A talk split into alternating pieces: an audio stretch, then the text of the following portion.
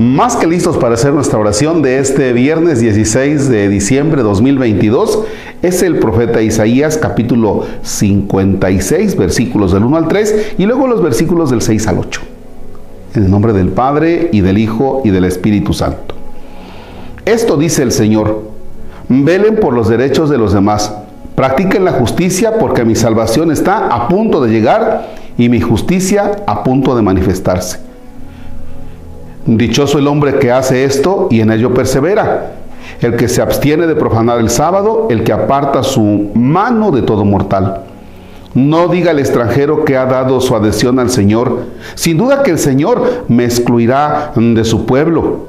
A los extranjeros que se han adherido al Señor para servirlo, amarlo y darle culto, a los que guardan el sábado sin profanarlo y se mantienen fieles a mi alianza, los conduciré a mi monte santo y los llenaré de alegría en mi casa de oración. Sus holocaustos y sacrificios serán gratos a mi altar, porque mi casa será casa de oración para todos los pueblos.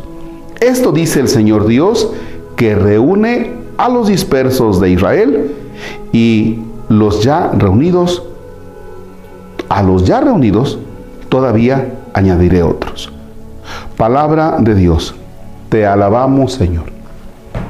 ¿Qué les parece que este texto del profeta en este tiempo de Adviento no está escogido porque diga, eh, pongan las esferas? Mm, tampoco dice, preparen el arbolito. No dice, alégrense que ya viene la Navidad y ojalá ya tengan todo para la cena. No lo dice así.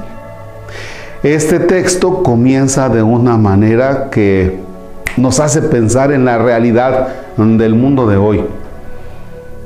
Velen por los derechos de los demás. Y fíjense que en el capítulo 57 está hablando por allí de unas cosas que de veras que yo decía, mm, junto con Jorge que está aquí grabando, asustado fuerte, ¿no? Dice, es asesinado el inocente y nadie toma eso como cosa seria. Entonces, en este capítulo comienza el Señor diciendo, velen por los derechos de los demás, cuídenlos. Que ya viene la Navidad, sí, pero oye, no se te olvide que tenemos que mirar por los derechos del otro.